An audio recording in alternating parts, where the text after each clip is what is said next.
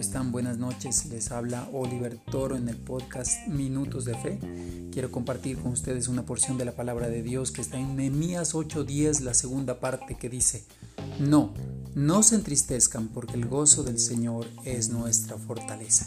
Qué importante en estas épocas que estamos pasando de mucha incertidumbre entender que el gozo que Dios puede traer dentro de nuestro corazón puede traer tanta fortaleza física, fortaleza emocional, fortaleza mental, fortaleza espiritual para resistir las pruebas. ¿Cómo es posible que personas que pasaron por pruebas tan difíciles en la Biblia pudieron soportarlas? Fue porque eh, habían estado llenos de, de la fortaleza que solamente Dios puede dar.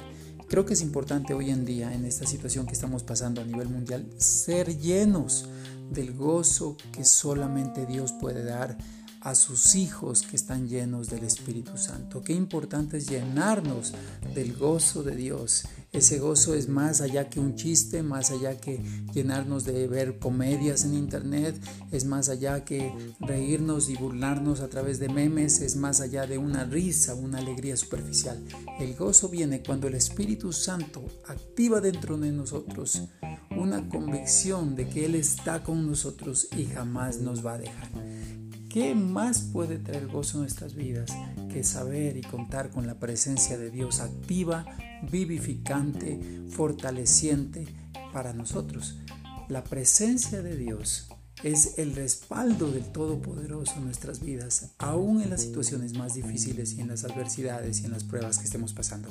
Yo quiero animarte que te llenes del gozo del Señor, que no te entristezcas, que no dejes que una nube negra cobije tu casa, cobije tu, vida, tu, alma, sino que te llenes de la fortaleza espiritual, de la fortaleza mental, la fortaleza emocional, la fortaleza física que solamente Dios puede darte en esta época.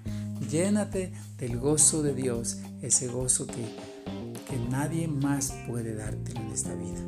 Te animo y, te bendigo y sigue escuchando estas, estos mensajes de minutos de fe. Yo sé que pueden traer fe, esperanza y sobre todo que sientas el amor de Dios a través de estas palabras. Te mando un abrazo, quien quiera que seas, donde quiera que estés y me estés escuchando.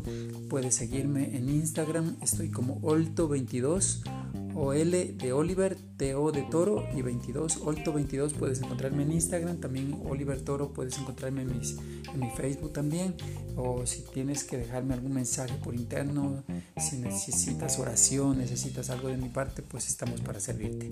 Te mando un abrazo y que tengas una buena noche. Bendiciones.